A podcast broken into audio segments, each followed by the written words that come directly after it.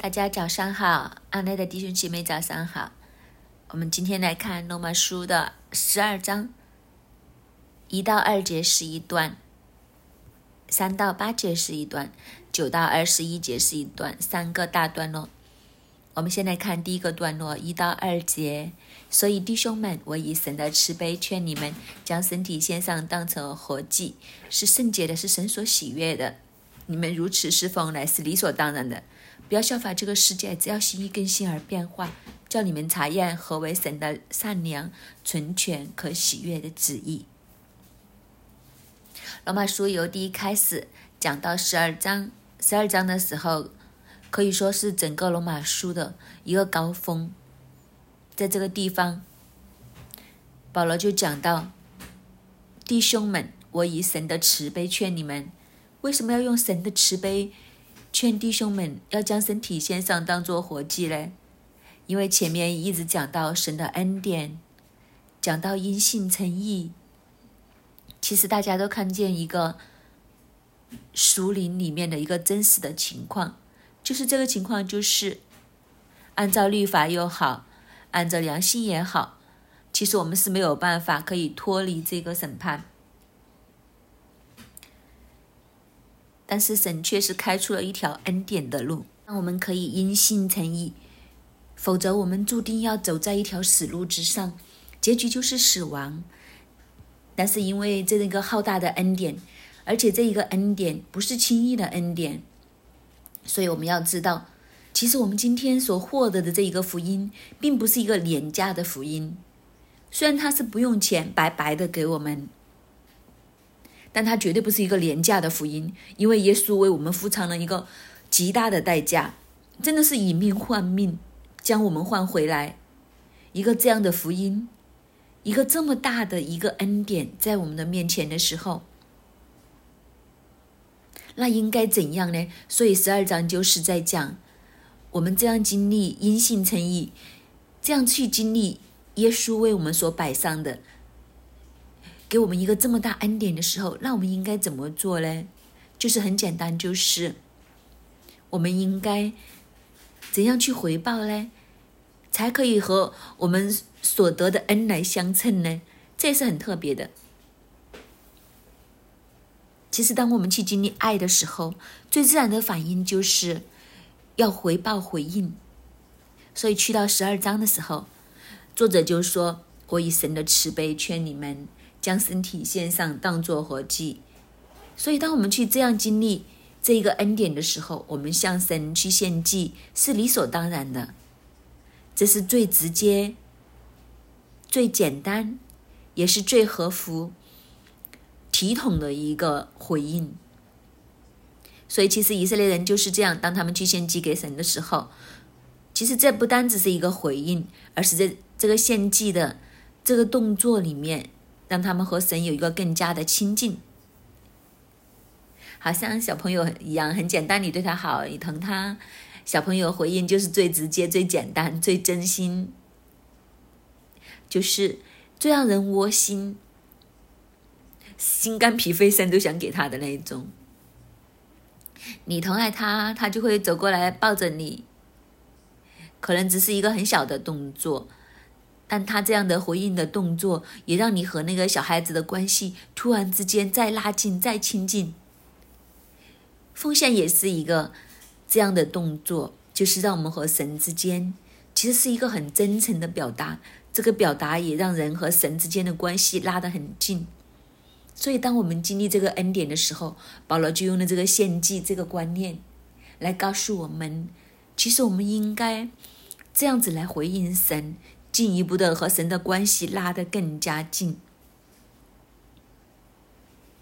但是献的是一个什么样的祭呢？保罗在这里说要献的就是一个活祭，而这个活祭是要将我们的身体来献上。当我们这样来献上的时候，其实这一个的活祭就是圣洁的，是神所喜悦的。我们这样侍奉乃是理所当然的。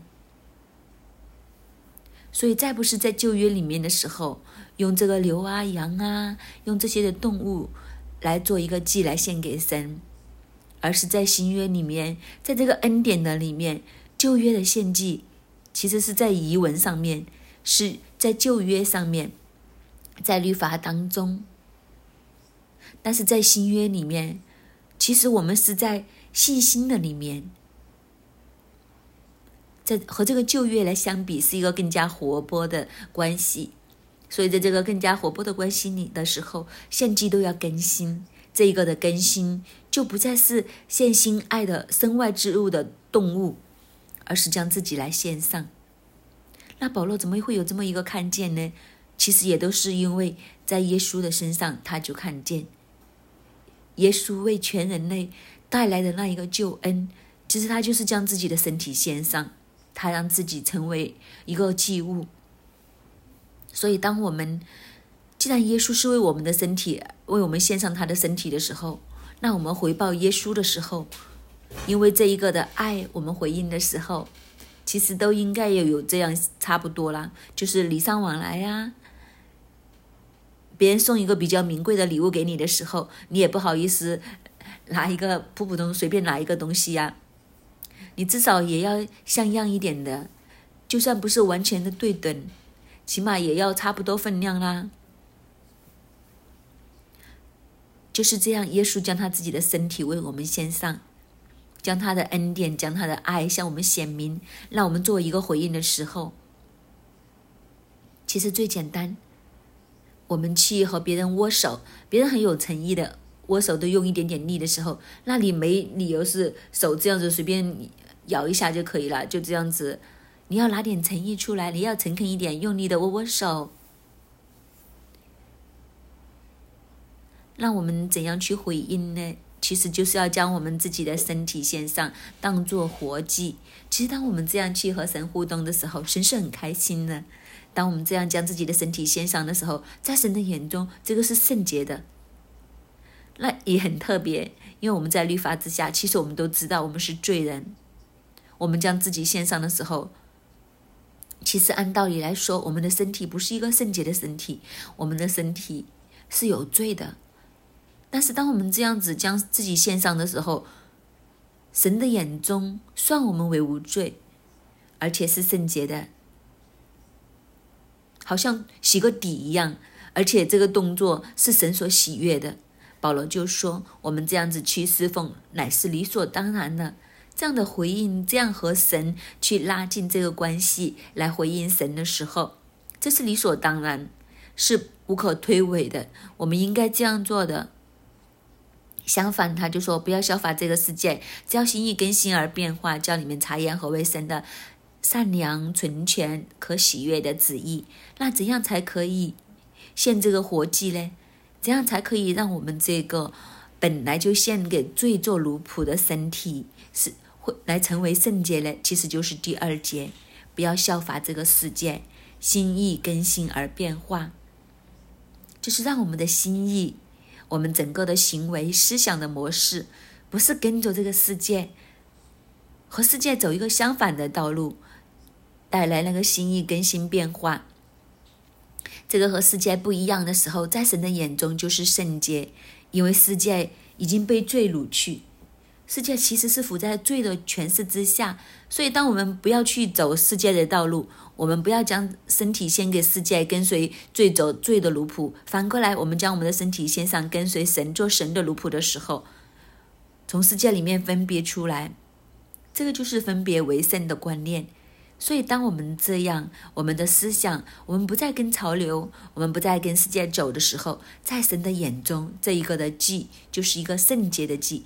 就是一个神所喜悦的祭，所以当我们能够这样将我们的心意更新变化，我们不再走以前的路，我们不再走世界的路的时候，我们就能够查验什么是神的善良、纯全、可喜悦的旨意。其实就是我们的心思意念改变之后，我们就更加能够明白这个查验的意思，就是明白经历。那我们就可以明白和经历神的旨意是善良的、纯全的，是可喜悦的。就好像刚刚伊兰娜所分享的，我们的思想会改变的。从前遇到这些的情况、不公平的事情的时候，我们心里面会七上八下，充满怒火。但是当我们不再跟着这个世界的时候，其实我们的心里面多了怜悯，我们心中多了平安，我们心中有平静，不会再像以前那样，一点点事情可能就会惹怒我们。这就是那一个变化，但是这个变化里面，其实到最后谁是最得意的呢？怒气的那个得意呢，还是平静那一个得意呢？其实一定是平静那一个，怒气的那一个很容易爆血管。但是我们的心中多了一份平静的时候，你会发现，到最后其实是蒙福的是自己，我们就更加能够明白。神的性格各方面，这就是第一、第二节所讲的，其实也是整个十二章的一个引言，带出一个道理。这个道理就是，其实我们要这样来侍奉神，我们要这样来献活祭，和神产生这个关系。当我们这样去做的时候，一方面来讲，这是我们应该有的学性的一个回应，是理所当然的。另外一个就是，当我们这样献和祭的时候，神的心情就让我们更加深刻的在我们的里面去经历，让我们去得着。我们再看第二个大段落，三到八节，我凭着所赐我的恩，对你们个人说，不要看自己过于所当看的，要照着神所分给个人信心的大小看得合乎中道。正如我们一个。身子上有好些肢体，肢体也都不是有一样的用处。我们这许多人在基督里成为一生，互相联络做肢体，也是如此。按我们所得的恩赐各有不同，或说预言，就当照着信心的程度说预言；或做执事，就当专一执事；或者教导的，就当专一教导；或者劝化的，就当专一劝化；施舍的，就当诚实；治理的，就当殷勤；怜悯人的，就当甘心。前面的一二节就提到我们要献上活祭，然后三到八节这一段就讲到这个献活祭的内容是什么，就是个人要用恩赐来服侍神，这就是我们献活祭的内容。你也献活祭，我也献活祭。保罗很有趣，他很了解人的情况，就是你又献我又献的时候，原来以色列人以前献祭的时候都会互相比较。这个互相比较是人很难搞的一件事情，就是我们什么都要来比较。中国人会更加一出生就很喜欢，爸爸妈妈很喜欢教我们和人来比较啊，有一些喜欢和邻居来比较啊，有些拿我们和表哥表弟啊来比较，就是连献祭都会哦。你献什么呀？我献什么呀？法利赛人都是这样啊，什么都比，什么都拿来比较。所以法利赛人的祷告是怎样祷的？他们最喜欢在街角处选什么嘞？选那个皇后大道，选择离敦道最多的街角，铜锣湾那里，在这那里突然主啊，这样子大声的祷告，恐怕别人看不见。然后祷告又要斗长，所以耶稣就是骂这些人：你们假意做很长的祷告。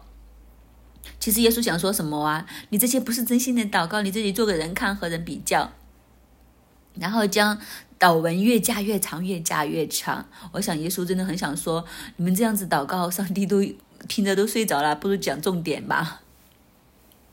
就是这样，人很喜欢来比较。如果我们都是用世界的这一套，你也先活祭，我也先活祭的时候，那这一个活祭。是不是真的蒙神喜悦的呢？是不是真的圣洁的呢？什么才是真正圣洁的活祭呢？是讨神喜悦，是神悦纳的呢？这就是第二个段落他所讲的。所以他说，我们要凭着所赐给我们的恩，对你们个人说，你不要看自己过于当看的。第一个就是不要看自己过于所当看的。什么叫不要看自己过于所当看的呢？就是说我明明是这个程度，但是我常常是觉得自己是一个更高的程度。这其实是什么呢？这其实就是骄傲。为什么我们会互相增进呢？其实背后的只有一个原因，就是骄傲。过于自己所当看的骄傲，其实是什么呢？我记得在母堂的时候，张师母有一天就跟我说。啊，阿天努牧师，你知不知道什么叫骄傲？我说好像知道，又好像不知道，因为你要用很简单的几句话来解释骄傲，一时三刻你又想不到，但心里面你也知道，呃，那个感觉是什么？张师母说，我突然有一个领会，想你同和你分享一下，那什么是骄傲呢？就是你实际是在这里，但是你看自己的是更高。他说这个就是骄傲。我一想，确确实是有这样子哦，有道理，两句话就讲明。所以骄傲的人会觉得，比如简单一点，在公司里面，我们就会觉得我一定是做经理的啊，我根本就是做经理的。那我现在不是经理，我就会觉得自己是做经理的料。那做事情的时候也是，就不满意这一份工资，因为我觉得我值得更多的，这就是骄傲。你应该要对我怎样怎样，因为我觉得我配的这样。所以你就会要求人怎样对你等等，其实这个就是骄傲。所以当我们去将自己线上当成活计的时候，我们就不要看自己过于所当看的。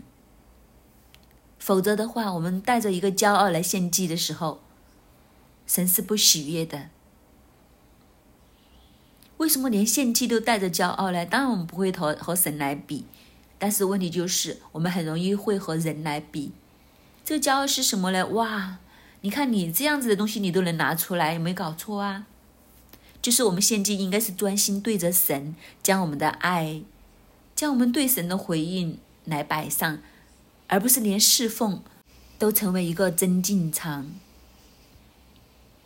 但是教会里面都真的会有这样子的不成熟的弟兄姐妹，其实在侍奉上面都会增进，都会比较。带敬拜，个个都想做主领，就是谁拿麦克风，谁的有声，谁的没有声音，谁大声，谁小声一点。我们以前在青年牧区带领这些年轻人的时候，其实都要教导这些，要让我们知道什么是真正的侍奉。侍奉不是看自己，侍奉不是和人比较，侍奉是我们对准神。这就是保罗所讲的，我们不要看自己过于所当看的。我们要按着神给个人信心的大小看的合乎中道，神给我们多少，我们就摆上多少；神给我们的恩赐是什么，我们就用什么。这就是那个真正的侍奉的态度，这也是献活祭的态度。所以他就说，不是每一个人都要做一样的事情，就是一个身体一样，我们有很多不同的肢体，每一个肢体都有自己不同的功用。所以在教会里面献活祭的时候，不是说每一个人都要抢同一。一个服饰来做，比如金阳牧师带敬拜很有恩高，所以我也要学他。每一个人都走去敬拜，那谁来带小组啊？谁来做招待呢？谁来施会呢？如果是这样的话，教会就只有单一的一个功用。众肢体如果都追求单一的一个恩赐，或者是侍奉的话，那这个身体就变成畸形了。你想想，如果我们的四肢都是脚，那我怎么写字嘞？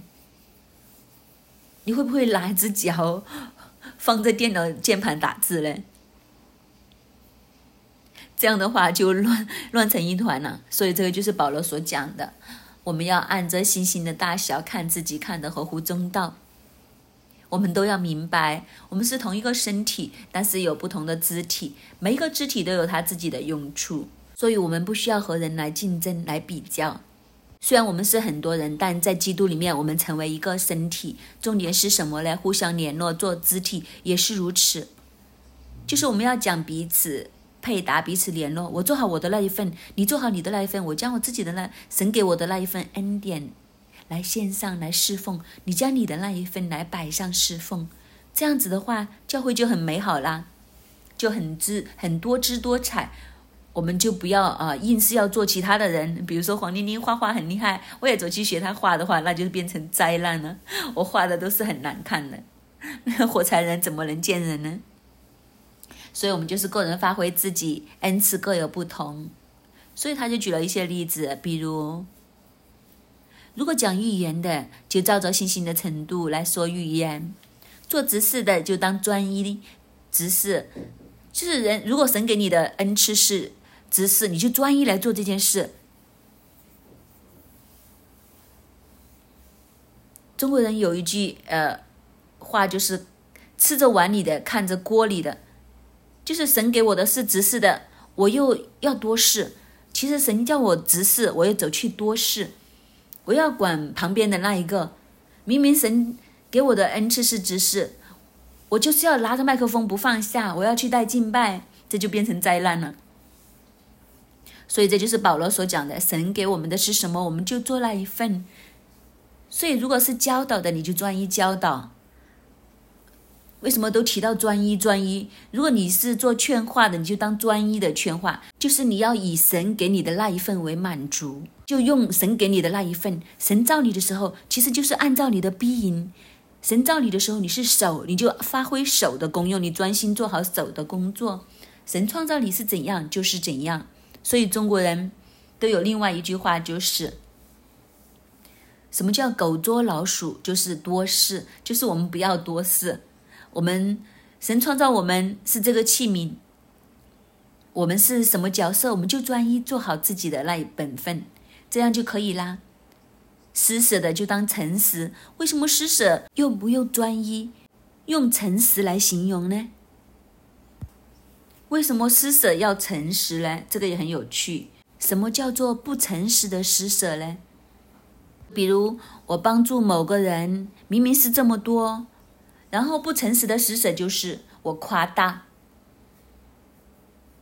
明明就是给了十块钱他，我就跟他说我给了他十万，那这个人很是不是很尊重我？这个阿迪奴很有爱心哦。就是完全不认识的人，人家讲一句话他就怜悯，一出手就十万，其实只给了十块钱，这就是不诚实的施舍。就是不要让这些连施舍、这些帮助人都成为我们吹嘘，或者是成为一个夸大的一个东西。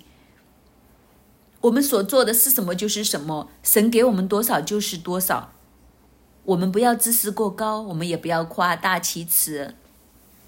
总之，专心做好神给我们要做的事情，这样子就可以啦。所以他说，治理的就当殷勤，治理的就不要偷懒啦。殷勤的相反就是偷懒。所有的东西都是这样，怜悯人的就当甘心，这个也很特别。怜悯人的就要甘心，就是有时候有不甘心的怜悯。就是所有的事情，你出于自愿，你里面真的有这个感觉，有这个感动，你就去做。也真的有些人的怜悯人不出于甘心的，为什么呢？什么叫不出于甘心的怜悯呢？就是要面子。我们小时候都知道，有一些真正的善心人，他们捐了钱之后就写什么呢？他未必是写自己的名字出来，他写的什么？无名氏，你一看到这些，你就知道，哇，这些就是甘心的。他不是为了出名，他不是为了做些什么，他真的是想帮人。这就是无名氏一样，这样捐了一笔钱出来，这就是那个甘心。当然，我不是说我们一定不可以出名，问题就是，只有我们自己知道，我们心里面做这件事情是出于什么样的动机。有些人的怜悯都不是发自内心的，可能是群众的压力，可能是因为某些的场合，或者是其他的原因，那这件事情就不够美好。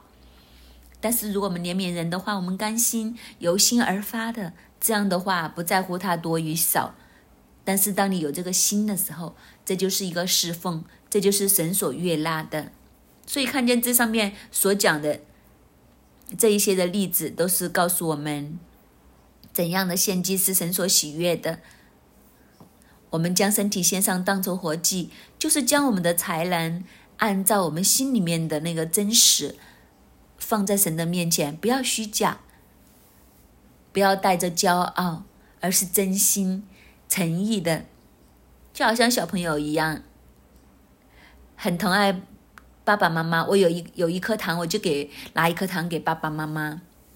所有的爸爸妈妈都是，当小孩子拿一颗糖给他的时候，他都会开心到了。这就是这一个情况。我们当身体线上当成活祭的时候，其实就是一个这样子的图画。这样出于真诚的、出于真心的，对神的侍奉，专一的、殷勤的、诚实的、甘心的，这样子的献祭就是神所喜悦的。当我们这样献上的时候，甚至我们就会经历什么是神善良、存钱、可喜悦的旨意。这个就是将身体献上里面的内涵。我们再看下一个段落，九到二十一节，就是讲到爱。其实爱就是活祭，可以这么说。保罗讲到将身体献上当成活祭的时候，爱在行为上，我们就要用我们的恩赐来服侍，专一的、甘心的、诚实的、殷勤的来服侍。但里面呢，那一个活祭的意义，还有一个更深的，好像内功心法一样，其实就是爱。原来，当我们去爱的时候，在神的眼中，这就是一个美好的祭。其实就是有这些侍奉的行为，里面用爱来推动，这就完整了。所以整个十二章讲到献活祭，就是和世界分别出来的，用我们的才干，用神给我们的恩赐来服侍，但是里面的动力却是爱。所以你看见三个段落就是一个这样的层次的。我们再来看爱的段落九到二十一节，爱人不可虚假，恶要厌恶，善要亲近，爱弟兄要彼此亲热，恭敬人要彼此推让，殷勤不可懒惰，要心里火火热，常常服侍主，在指望中要喜乐，在患难中要忍耐，祷告要恒切，圣徒缺乏要帮补，客要一味的款待，逼迫你们的要给。他们祝福，只要祝福，不可咒诅。与喜乐的人要同乐，与哀哭的人要同哭，要彼此同心，不要自欺高大。道要抚救卑微的人，不要自以为聪明，不要以恶报恶。众人以为美的事，要留心去做。若是能行，总要尽力与众人和睦。亲爱的弟兄，不要自己伸冤，宁宁可让步，听凭主路。因为经上记着，主说：“深渊在我，我必报应。”所以。你的仇敌若饿了，就给他吃；若渴了，就给他喝。因为你这样行，就是把炭火堆在他的头上。你不可为恶所胜，反要以善胜恶。所以，在这个侍奉里面的时候，其实我们要带着一个爱，而且这个爱，第九节一开始就说：“爱人不可虚假”，就是我们要有一个真实的爱在里面，不是一个虚假的爱。不是一个表面上堆出来，所以当原来当我们将身当我们的身体献上当成活祭献给神的时候，其实神看的是我们的内心，不是看我们的表面。我们骗得了人，我们骗不了神。其实我们都不是很能骗到人，究竟是真心还是不是真心，其实是知道的。连小朋友都骗不到，何况大人？其实小朋友是。最难骗的就是你是不是真心的爱他，他是知道的。你讲什么都没有用，他眼尾看看你，他就知道你是真还是假。所以爱人不可虚假，是恶的我们就要厌恶，是善的我们就要亲近。这就是最简单的一个指标。所以，当我们成为一个献活祭的人的时候，我们就远离恶事。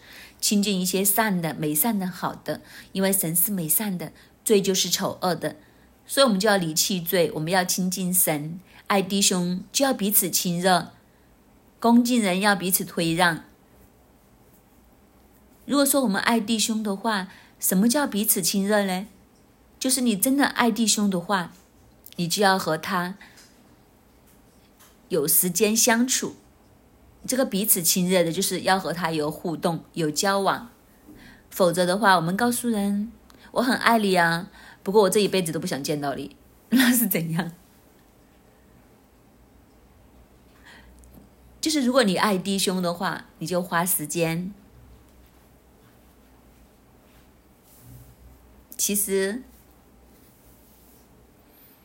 当我们的心意更新变化的时候。你会发现，当你信了主之后，你和神的关系越近的时候，你会发现你花在人的身上的时间会多了。我们以前跟世界的时候，什么都讲效率，就是一个功利主义，所以我们会花时间在事情上面。但是当你真的信主、爱神又爱人的时候，你会发现，你会花时间在人的身上，但是花时间在事的身上，还是花时间在人的身上收益大嘞？其实是花时间在人的身上，因为你花时间在人的身上，你是建造人，一个建造人的人，其实是神所喜悦的，因为事情是永远做不完的，事情是永远可以做得更好的，但是问题就是，事情我们永远做不完，又永远可以做得更好，但事情却不是长存的，但是人是。所以，我们将时间花在人的上面，是更加的、更加好的。所以，爱弟兄要彼此亲热，就是我们要花时间，我们要相处，我们要真心恭敬人，要彼此推让。什么叫恭敬人呢？就是讲恭敬的话。就比如你去到一个地方，大家坐下吃饭，谁坐尊贵的位置呢？以色列人和中国人都一样，很讲究这些座位的安排，所以我们都知道，曾经有一个图画，门徒都在这里争，到底谁坐在耶稣的左边，谁坐在耶稣的耶稣的右边，谁能靠着耶稣的胸膛，又要争一餐。这些就是恭敬的地方，要彼此推让，就是我们要谦卑一点，这也是耶稣的教导。如果谁愿。为大的话，就做众人的仆人。所以耶稣在晚餐的时候，他突然起来，就拿一盆水来洗门徒的脚。其实这个就是耶稣教导我们，这个才是真正的爱。所以我们不是要争上位，反而是我们要彼此推让。你来啦，你你来啦。其实这个就是一个谦卑，但是这个谦卑都要真心，而不是假装的。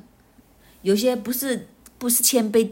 假装出来的就很奇怪，哎呀，你这上位呀，心里面其实在想走开啦，让我来做了。如果是这样的话，就是很老土了。所有的东西都要真心，殷勤不可懒惰，要心里火热，常常服侍主。所以，如果我们是一个献火祭的人，我们就不要偷懒。什么叫偷懒呢？就是侍奉上。对神的事情，服侍神的事情，我们就不要偷懒，我们就殷勤。否则，你告诉他，我都听过一个，当然是一个夸张的一个一个故事。这个故事就是有一个人星期天一直睡睡睡睡，怎么睡都不肯起身，然后他妈妈进来受不了了，就说：“儿子啊，起床啦，你要迟到啦，你再不起床不行啦。”然后那个儿子说。我不起呀，我不想去呀，我不想回教会呀，好闷呐。然后妈妈就说：“但是你要去讲道啊，各个会友在等你呀，牧师。”当然，这个故事是比较夸张，但是你想想，如果我们这样没有的殷勤，我们在懒惰当中的时候，那怎样去服侍神呢？如果你们今天回来晨岛，你会发现所有童工都不在这里，只有一只狗在这里。那个晨岛怎么办呢？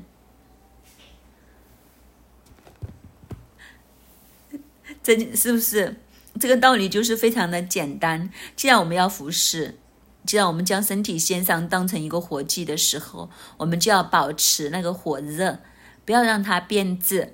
我们不要让它变质，我们就殷勤，不要懒惰，心里常常的火热，保持这个火热，就是维系那个初心来服侍。就好像你当天第一次被人排上那个服侍岗位，你很兴奋。其实什么岗位都是，我记得我第一次回教会的时候，在加拿大，牧师给我的第一个侍奉岗位就是洗厕所，我很开心。因为你看见将它洗得干干净净，个个人聚聚就说哇，干嘛这么干净呢？你就会有一种很满足的感觉。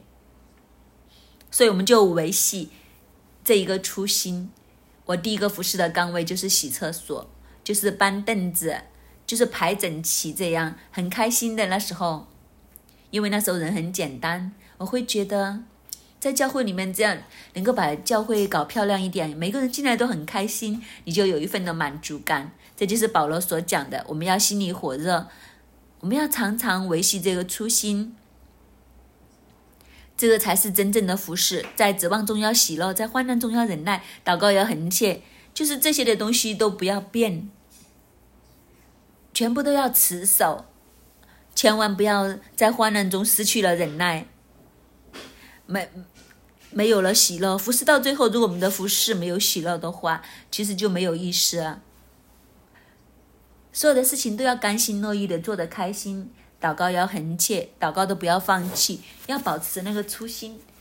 起初，起初你对祷告很有信心，很尽力祷告的，我们就持续，不要走着走着就没有了那一个信心，没有那个对神的期望。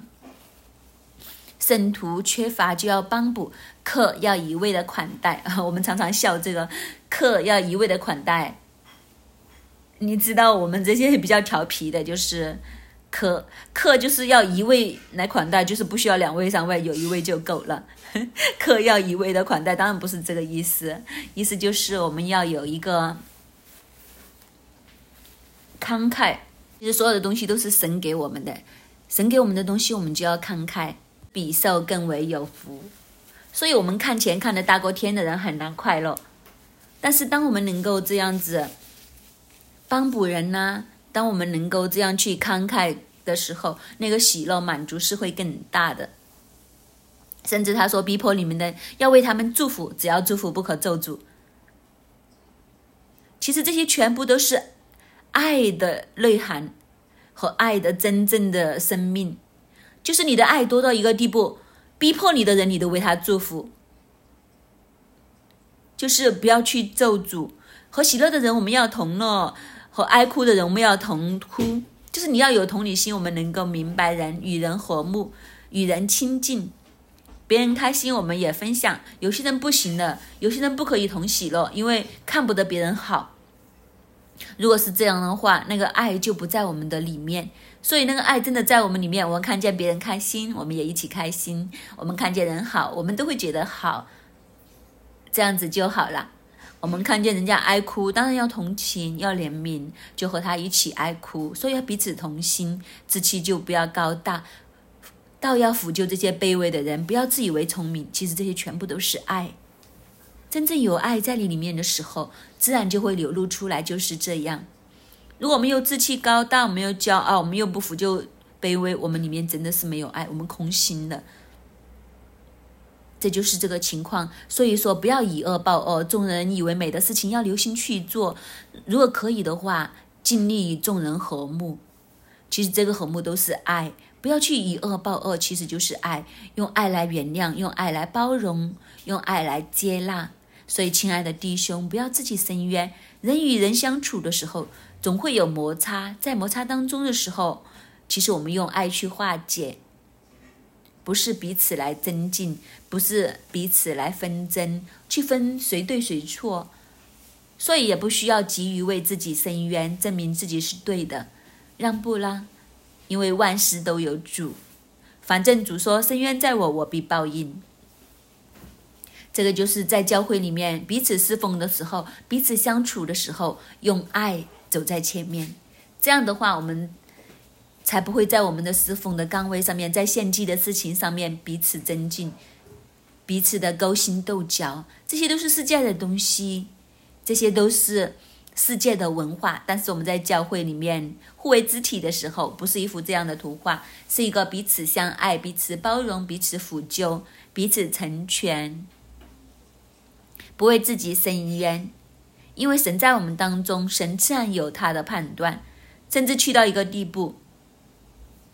我们更加不是被恶所胜，更加我们要以善胜恶，就是我们的善行要更加的胜过一切的恶。所以你的仇敌肚子饿的时候，你就给他吃；他口渴的时候，你就给他喝。你这样做的时候，其实是将炭火堆在他的头上。因为你越用善来待恶的时候，神就越看不过眼。这什么意思呢？就是你每一件事情。你觉得不公平，觉得被人恶待，你就自己出手的时候，神就不用出手了，神就有理了。那你自己搞定呢。但是当你被人欺负，或者是遇到不公平的事情的时候，你不出手，但是你心里面平静安稳，你不出手的时候，神就忍不住了。对不对呀？我们都是这样啊。如果你说我们看见我们的孩子跟别人打架，你可能都会拉开他呀，甚至不会帮。但是你发现你的小朋友被人打，他不还手的时候，哇，你心里面的那个无名火就来了。那可能就是爸爸忍不住要出手了。我们都知道，我们出手能出到什么花款出来呢？如果神为我们出手的话，就不得了了。所以我们不需要自己去出头，因为神他是对错公义在神的手中，不是在人的手中。我们将它交给神，让神为我们出手。总好过我们自己出手，我们自己出手有时候会有后果啊！你一还手之后，可能要去警察局呀。交给神出手的时候，那个结局会更加的美好。所以那个总意是什么呢？就是我们不要被恶所胜，反而以善胜恶，这个才是真正的献祭的生命。所以今天这一章告诉我们。我们这样去献活祭是理所当然的，在献活祭的内容上面，我们就凭着神给我们的恩赐信心，来忠心喜乐，保持这个初心火热的服饰。而在我们的心态上面，我们用爱的心态来推动这一切的东西。这样的话，这样的活祭就是神所喜悦，就是真的合乎神心意，也让我们和神的关系更加的靠近。愿神帮助我们。都领受一个这样献活祭的生命，阿门。圣灵啊，求你更新我们，我们愿意在你的里面，将我们的全人献上，当成活祭。主啊，求你给我们每一个清洁的心，谦卑下来，单单来侍奉你。主啊，求你的旨意更多的成就在我们的生命里面。主啊，求你更多的将我们分别为圣，将我们分别自己，来献上自己，当成那个活祭。主啊，我们感谢赞美你，好不好，弟兄姐妹？在今天的早上。好不好？我们都用我们的感恩来开始。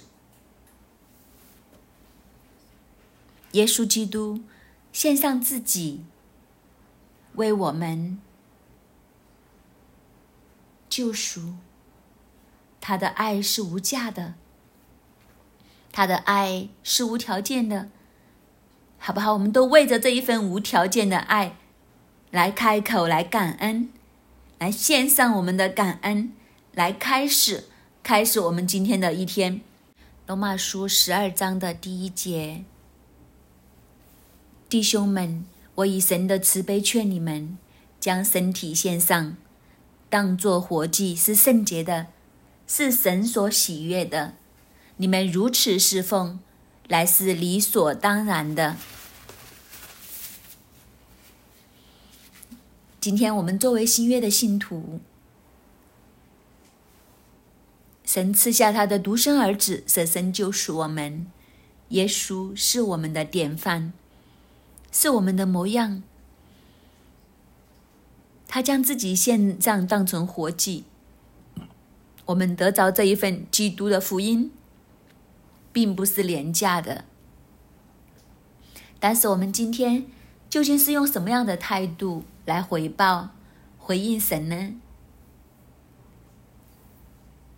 当我们越加亲近神，更多的与人连接，花时间在人的身上，这个才是神所喜悦的。我们在六一的里面，我们是一间小组长的教会，我们会牧养人，也会被牧养。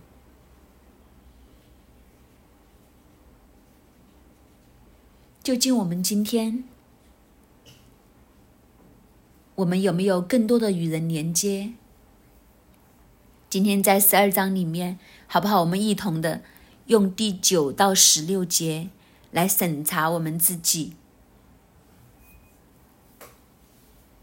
保罗提醒我们，究竟其实我们有没有，好像和耶稣基督这样那一份的爱来表露在我们的在爱，也都在我们的里面？有没有从耶稣基督的那一份爱来和人连接？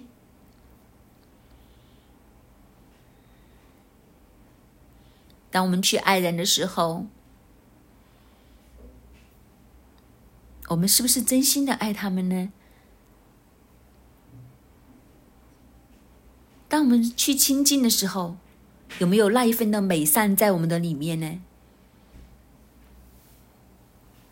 第十节，我们去爱弟兄的，我们有没有用那一份的亲热？有没有那一份的火热来爱我们身边的弟兄姐妹呢？我们有没有心存恭敬的来彼此推让呢？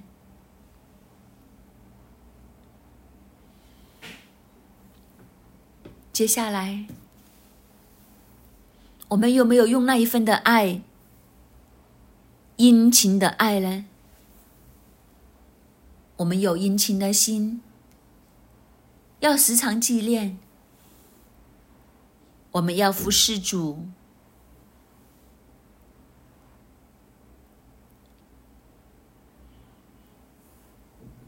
我们有没有在指望中有那一份的喜乐，在患难里面有那一份的忍耐，提醒我们，我们的祷告是要不断的，我们的祷告是要恒切的。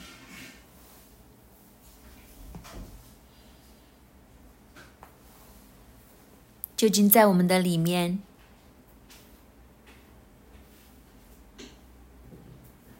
我们有没有为着那一份缺乏来帮补呢？我们有没有视我们身边的所爱的人，我们都有一一颗火热的心来款待他们，甚至为着那些未逼迫我们的，我们都要去献上最大的祝福。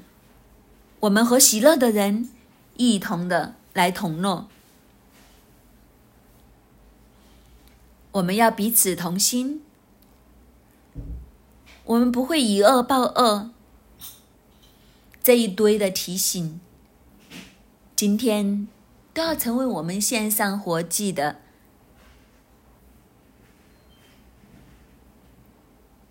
做基督徒的一个守则，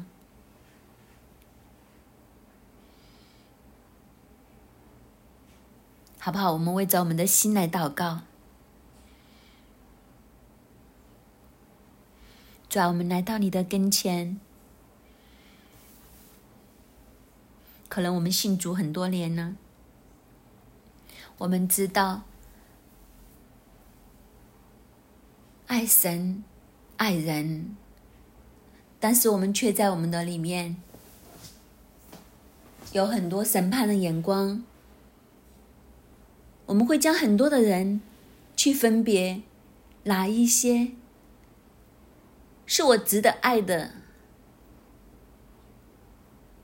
主啊，求你更多的帮助我们，拿走我们这一份的眼光，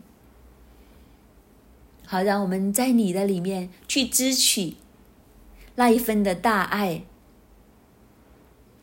让你的爱浇灌在我们每一个人里面，好让我们可以爱我们身边更多的人，爱我们教会的弟兄姐妹。爱我们职场里面的每一个同事，爱我们的家人，主啊，求你让我们可以在你的里面，常常保持那一份火热，常常保持那一份的喜乐，好让我们将自己。当成活祭献上的时候，当我们周边的人见到我们有这一份的爱，都会被这一份爱来所感动，来感染。主啊，你让我们可以放下自己，更加多的谦卑来到你的里面，拿走我们的那一份骄傲，拿走我们那一份的增进比较，好让我们献祭的时候更加的单纯，更加的圣洁。主啊，你说这是你所喜悦的。你说如此侍奉乃是理所当然的。主啊，求你更多的让我们的心，让我们这个清洁的心，可以在你的里面更多的单单侍奉你。你也让我们有一个爱人的心。好让我们在牧羊的里面，我们可以将这一份的爱，去为着别人的生命，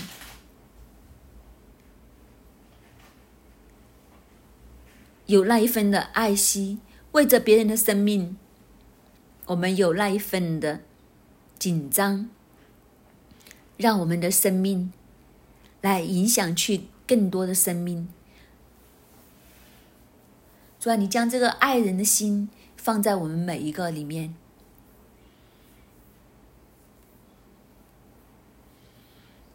这才是神所喜悦的。主啊，求你让我们更多的有那个与人连接的心，让我们的眼是花时间在人的身上，不是花时间在地上的事情上面。主啊，求你更多的派圣灵来帮助我们每一个。靠我们自己真的很艰难，但是主啊，求你让圣灵来介入，好让我们来只靠圣灵的时候，我们在爱人的里面，我们得喜乐；我们在爱人的里面，我们得同心。主啊，我们感谢赞美你。感谢赞美你，你让我们知道献上活祭这一份的圣洁是神你所喜悦的。感谢你，感谢你看见我们每一个的软弱，你都派圣灵来帮助我们。感谢你听我们的祷告，奉主名求，阿门。罗马书十二章第一节。和第二十一节，所以弟兄们，我以神的慈悲劝你们，将身体献上，当作活祭，是圣洁的，是神所喜悦的。你们如此侍奉，乃是理所当然的。你不可为恶所胜，凡要以善胜恶。所以弟兄们，我以神的慈悲劝你们，将身体献上，当作活祭。是圣洁的，是神所喜悦的。你们如此侍奉，乃是理所当然的。你不可为恶所胜，反要以善胜恶。弟兄姐妹，我们一起为我们自己的心来祷告，求圣灵帮助我们，让我们里面的善、里面的爱，从基督而来，所以所有领受的属神的爱，胜过这个世界一切的恶。因着神给我们的恩典，主要我们能够甘心乐意、火热维持着我们的初心来向神献祭，让我们的献祭是将自己的身体献上，当作活祭，是圣洁的，是神所喜悦的。因为我们这样献祭乃是理所当然。圣灵，你帮助我们，除去我们心里面一切的污秽，除去我们心里面一切的杂质。让我们单单的来敬畏你，单单的来侍奉你，主要让我们里面的善胜过这个世上一切的恶。主，你帮助我们听我们的祷告，奉主耶稣基督的名，阿门。感谢主，我们今天的晨祷就到这里，愿主祝福大家。